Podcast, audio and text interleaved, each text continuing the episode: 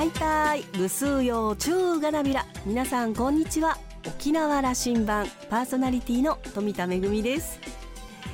子供たちの夏休みが始まりましたね。ファミリーで沖縄観光という方もどっと増えてきました。私が初めて本土に飛行機で旅行したのは忘れもしない小学校4年生の時。祖父と私と妹と3人で名古屋に出かけました。まあ、大人になった今仕事でもプライベートでも、まあ、しょっちゅう飛行機に乗ってるんですけれどもそれでもあの小学校4年生の夏休みドキドキしながら乗った初フライトのこといい思い出です。沖縄羅針盤今日も5時までお届けいたします。どうぞお付き合いください。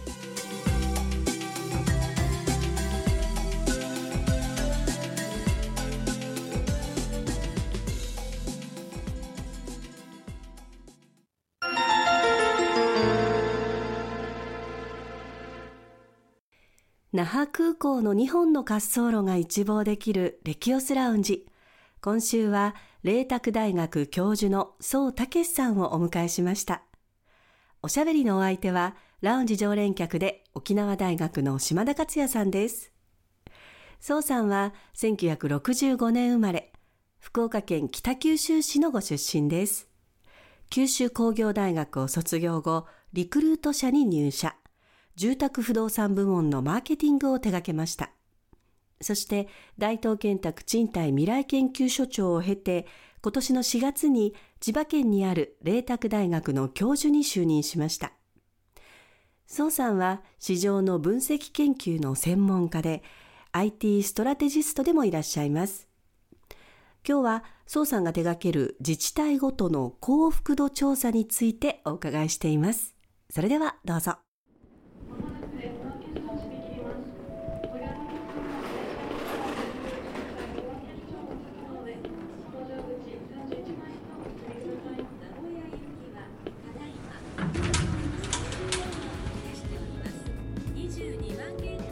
沖縄羅針盤には宋さん5年ぶりにお迎えすることができました。はいご無沙汰しております。今日はたくさん聞きたいことがあります。はい。もう大学の先生が本業になられたというふうに名刺を見るとそう思っていいでしょうか。はいありがとうございます。5年前にお会いした時にね、うん、すごく衝撃的だったのは幸福度というのを研究してるんだと、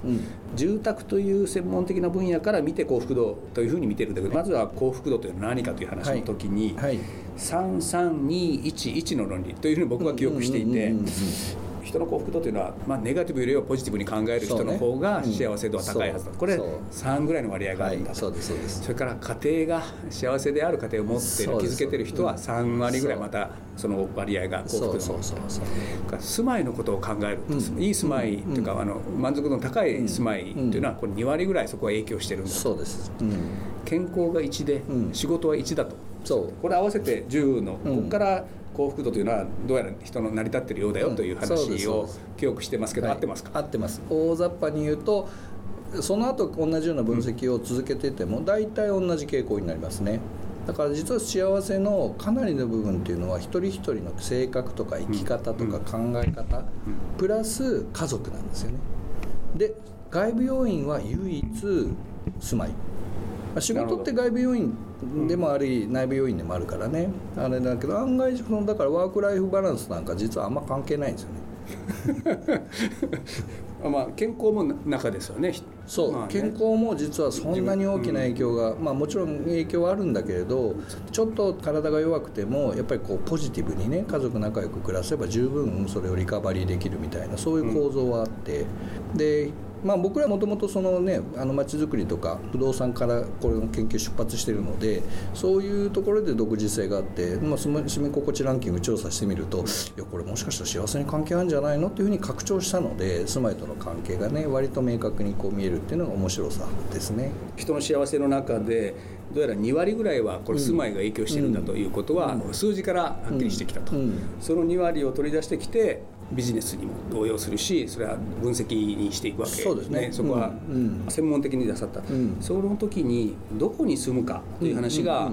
すごい大事です。大事なんですよね。でどんな家に立派な家にどんな住んでるということよりもそう。よりも割合的には割合的に言うと、まあ、そのどういうふうに分析するかによって若干変わりますけど、うん、まあ、大体半々か地域の影響の方がやや強いっていうぐらいですね。でだからそういう意味で言うとそのすごく立派な家に住んでてもその場所を気に入ってなければ幸福度下がるし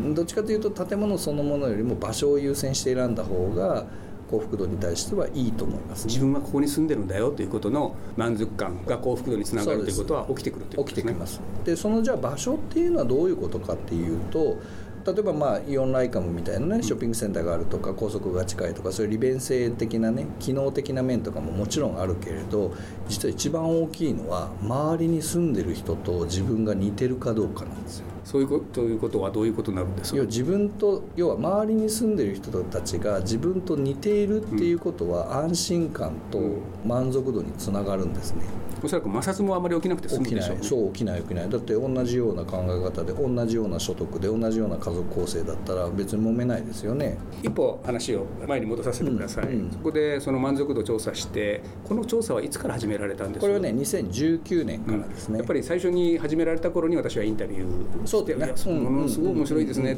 で80万人分の調査の結果がデータとして残ってきたわけですね。5年経つとね。毎年大体18万人ぐらい調査して重複の人を削っていくので、5年間で80万人。そこでですよ。もう権威も持ってきたデータの中で、うん、私は北中城村観光協会の会長として、はい、あのお尋ねしますけどね、はい、昨年の調査では、はい、北中城村が九州で一番の満足度が出てるんだという話を幸福度ね。幸福度ね。ごめんなさい。幸福度の、これがメディアに大きく取り上げられて、我が村はちょっと興奮状態に起きたわけですけど、どういうことだったやっぱりそのライカムができて、マンションができて周りに住宅が供給されますよね。そうすると、まあ、結構いい値段しますよねこの辺の住宅は。そうするとその家を買えるだけの経済状況。でかつ家を買うっていうことは普通大体年齢層がね40代から50代になって当然家族がいて子供がいてっていうことでやっぱり同じような人たちが集まって住むことに結果的になるんですよね。でそうすると同じような属性の人たちで同じような仕事してたり子供もね同じぐらいだとすると自然とそこにコミュニティがある程度ね形成されてで考え方も大体似てるから、まあ、揉めずにみんな仲良くただベタベタしてるわけじゃない。お互いの子供の時代のことは知らないっていうところが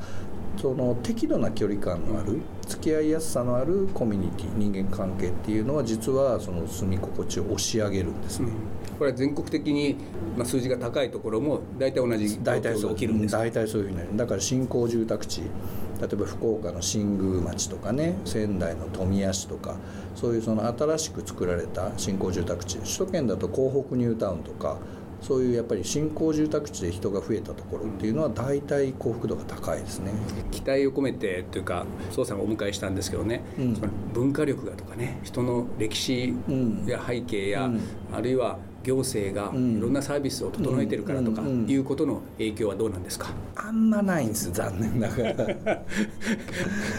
うん、特に今やっぱり行動範囲が皆さん広いので、そのまあ、沖縄でもそうですけど東京でもそうですけど、まあ、1時間もね移動すればもういろんなとこ行けるでしょ？だから歩いて行ける必要はないんですよね文化施設とか。まあ、図書館とかはできるだけ近い方がいいけどね劇場が隣にある必要はあんまりないけどね分かりました。研究者としてすごく冷静な分析をしていただきました。そうするとこういうまあ今いい評価を取っている地域は、これからこの価値をどういうふうに生かしてどういう戦略で地域戦略みたいなことをしていったらいいんでしょう？ということへのアドバイスとしてはどういうことが、はい、これはね、まあ、参考になるのはおそらく東京の田園調布とかね、うん、あの戦前の大正年間に作られた住宅地で、実は100年経って今でも評価高いんですよ、ね、うん、だからそこの中で人が入れ替わっていくんですね、うん、少しずつ。だからその今住んでる人たちがそのみんな年取ってそのままおしまいじゃなくてその子どもたちが住み継いでいく、うん、で世代がこう変わっていくんだけれどもちゃんとその町のコミュニティそういったその適度な距離感のあるコミュニティがこう世代を超えてこう維持されていく。っていうことが大きなポイントだと思いますね。それはおそらくそこに住みながら子育てもできる仕事にもそうですそれから、まあ、利便性もでしょう、うん、そういうことが条件として出てくるんでそうですね、うん、そう。だからやっぱり子どもたちがそこに住み続ける、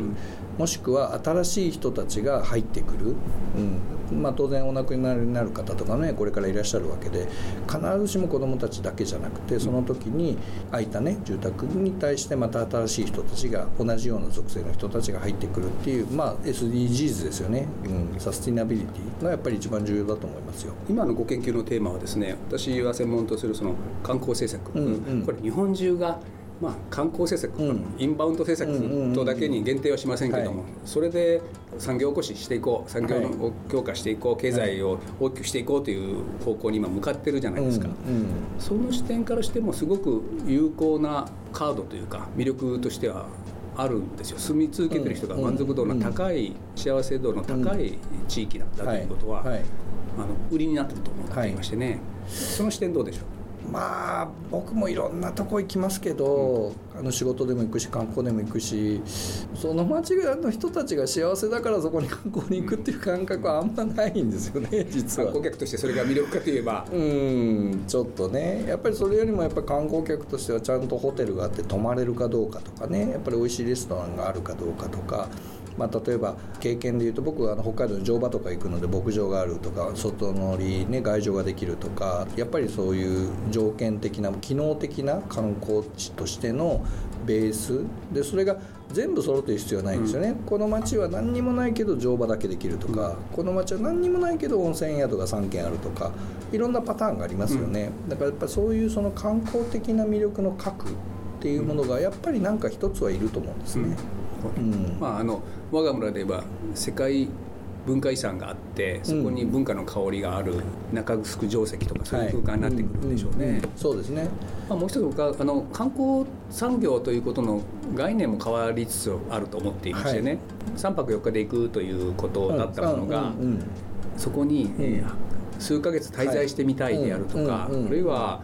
宋さんの専門分野である不動産を一つ自分も確保したいというところになるかならないかという、なるかというこのところにはすごく、それはねポテンシャルあるんじゃない？やっぱり北長村は、ねだって景色いいもんね。だから住居だけじゃなくて、まあ、いわゆるその2拠点居住用のね、うん、住宅需要とか、まあ、場合によっては別荘、うん、まあ、その明確にこう区別するもんじゃないけれどそういうある種の富裕層がこう住んではないけれどもある程度の個数でねそういう住み方をしてる暮らし方をしてるっていうのは強みになると思うしそれだけのポテンシャルは全然あると思いますよね。景色がいいとか眺望がいいというのは、うん、そのエリア、まあ、あるいは住宅にとっても今価値がもうだいぶかだいぶ変わってきた。やっぱここに15年ぐらいかな、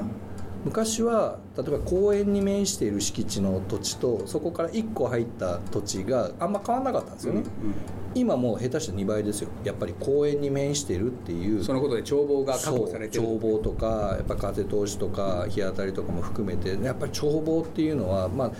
だからもしかしたらタワーマンションの影響かもしれないね。なるほど。うんそういうムードはこれ日本中で出てると思いますよ。出てると思います。沖縄で言えば海が見える、うん、そうそうそう海が見えるっていうのはすごくやっぱり強みだからまあね北中城村のここもいいけど、まあ、金沢もねこれからどういう街づくりするかわからないけどあそこなんかも眺望はいいよね。世界に売り出せる空間だと僕は思ってますよ。そう。だからあそこはがっちり都市計画やって変な高いマンションとかは建てずにこう本当にすごく夕日の綺麗なあのなだらかな丘を生かした住宅地にするとあそこは本当に、うん、沖縄一の高級住宅地になるんじゃないかと思いますね。浦添市長にもお伝えしておきたいと思います。そうだね。あの最後の時間です。総さん、まあ、今の話から延長です。沖縄全体5年ぶりに沖縄羅針盤で話していただきますけど、はい。はい、どういう変化だなというふうに見ておられて、はい、えー、どういう可能性や、あるいは課題はこうだよという話を、ご専門の立場からしていただけませんか、ちょっとね昨日今日だからまだねいろんなとここう見たわけじゃないけどやっぱり航空港降りてちょっと街をね車で走ったりとかする印象でいくとやっぱり日本の中でもすごく元気があって活力ありますよ。あります。ありますあります。まあ東京はもともとあるけど福岡とかもあるけどやっぱり全国の中でもこんだけ道路を一生懸命作って ねまだいろんな商業施設作ってしかも街づくりで金座やるしここのねライカムの奥もやるし今度コストコもできるんでしょ、はい、そういう意味での元気の良さっていうのはピカイチだと思いますね、うん、でそれを支えているのはやっぱり人口の増加ですよね、うん、日本で唯一ここから20年以上人口が減らないのは東京と沖縄だけでで東京は人が来るからでやってね別にそこで子供生まれるわけじゃないけど沖縄はねそこで子供が生まれて、まあ、どうやら増えはしない状況かもしれませんけどまあギリギリね。あの減り具合は全国と比べると違うね、う。ん、だからやっぱりそういう中で一番元気があって新しくこうインバウンドがの形とかも含めてもう一段階違うレイヤーにねだってコロナの前ハワイ超えたでしょ、うん。はい、ね、入域企画においては、ね、がねでもう一回超えるっていうことと同時にその人数じゃなくてね、うん、来て何を体験してもらうのかっていうのをチャレンジするとやっぱりすごく沖縄のポテンシャルを生かせると思うんですよね。ありがとうございます。僕は蘇さんのご研究はね沖縄観光がこの10年議論してきた入域客や、それから経済効果や、そこを指標に中心に持ってたものが、住んでる人の幸福度とかあるいは観光によってどれだけ住民が市民が幸福度を感じるようになれるのかということの観光政策の評価にしていこうというふうにそうね。だからっていってるんですよ、量じゃなくて中身だと思うよね、もうねで捜査の研究はまさに住宅や住まいの価値をこれ人の幸福度で評価していこうということ。そうだ、ね、という視点で持っておられるわけですよね、うん。はい、持ってます持ってます。だからやっぱりこう幸せになるための街づくりとか幸せになるための家の条件みたいなのがまあなんとなく見えてきたところなので、そういうその住んでる人たちと、まあ、観光客だけじゃなくてね隣の町の人とかも含めて交流人口みたいなものを含めてどういうふうにね全体がこううまくかみ合っていくのかっていうのでいくとやっぱり沖縄はそのポテンシャル高いですよね、ね、最後の質問です、まあ、80万人からのデータが溜まってきたんだということをおっしゃる、はい、はい、沖縄の幸せ度、はい、これからどうなっていきそうですか？上がるんじゃない？やっぱり。もともとベースとしてはね沖縄の人って楽観的っていうのがやっぱすごく大きいんですよ。うん、これは大事なことなんです大事大事。やっぱり楽観的っていうのはもうそれだけで幸せ度を押し上げるのででさっき言ったようにとにかくダメでもいいから結婚しろみたいなね。っていうところで皆さんね第二の人生第三の人生歩むでしょ？で実はまあコミンターコミュニティっていうのはその嫌われる側面もあるけれど沖縄のその旧来のコミュニティがそういう部分で子どもたちを支えたりするわけじゃないですか。だからそういうバランスはねやっぱり一番ダイナミックに取れてると思いますね。宋さんの80万人を対象としたこの調査から見えてきたことはあだな沖縄のナンクルナイサーとかチャーガルナイサーそうそうそうそうそうそう、う。ん、それは大事なんだという大事めっちゃ大事だと思いますよ、うん、今回も興味深い話を聞かせていただきました、はい、また来てくださいね。はいまたぜひ。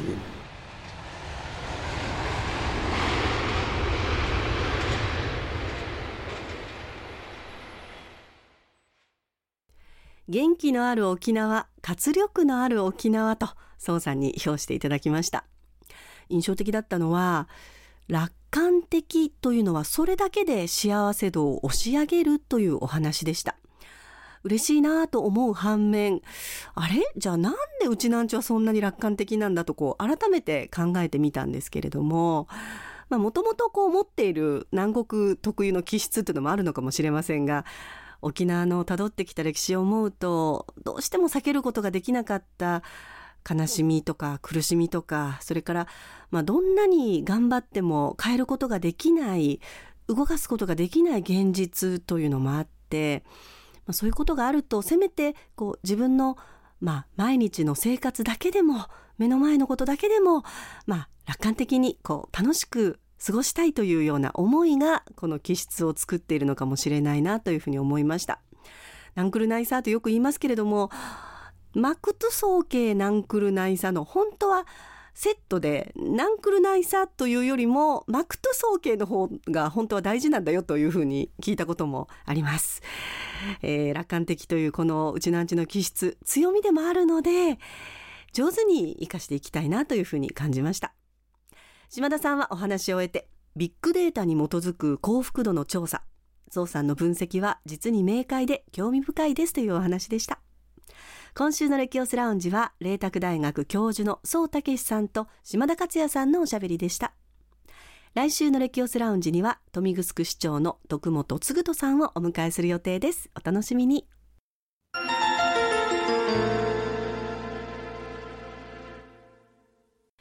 めぐみのあしゃぎだよりのコーナーです。今日は国立劇場沖縄普及公演琉球舞踊鑑賞教室のご案内です。8月の5日土曜日午後2時から国立劇場沖縄大劇場で行われます。琉球舞踊鑑賞教室。毎年恒例となりました。夏休みどこに行こうかなとこう迷ってらっしゃる方にもぜひご覧いただきたいおすすめの公演です。初めて琉球舞踊をご覧いただくお客様にも分かりやすい入門編です。ご案内役が琉球舞踊の歴史や鑑賞のポイントなどを親しみやすく解説して楽しく朗らかな講演をお届けします。ぜひこの機会にご鑑賞ください。今回のご案内役は上原隆弘さん。時の右官信号に乗って600年前の琉球へ行くというなんだか楽しそうな趣向となっています。琉球舞踊の演目って本当にあのたくさんあるんですけれどもその中からまあ代表的な演目が選曲されておりまして、えー、古典舞踊の中から老人踊りや若衆踊り女踊りニーシェウドイそして、えー、象踊りも楽しい曲の数々ラインナップされています。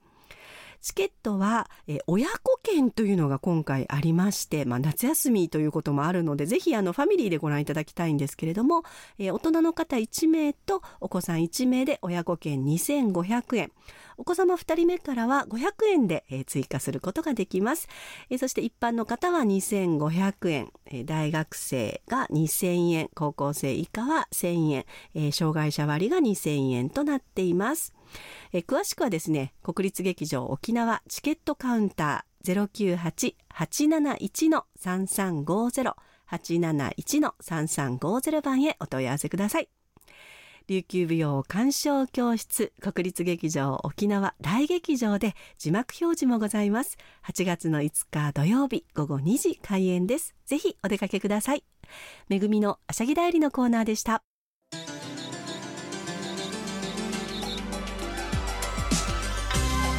沖縄羅針盤の過去の放送音源はポッドキャストでも配信中です。さらに Spotify、Amazon Music、Google ポッドキャストにも連動していますのでお好きなサブスクリプションサービスでお楽しみいただけます。各サイトで沖縄羅針盤と検索してください。沖縄羅針盤今週も最後までお付き合いいただきまして一平二平デービルそろそろお別れのお時間です。パーソナリティは富田恵でした。それではまた来週。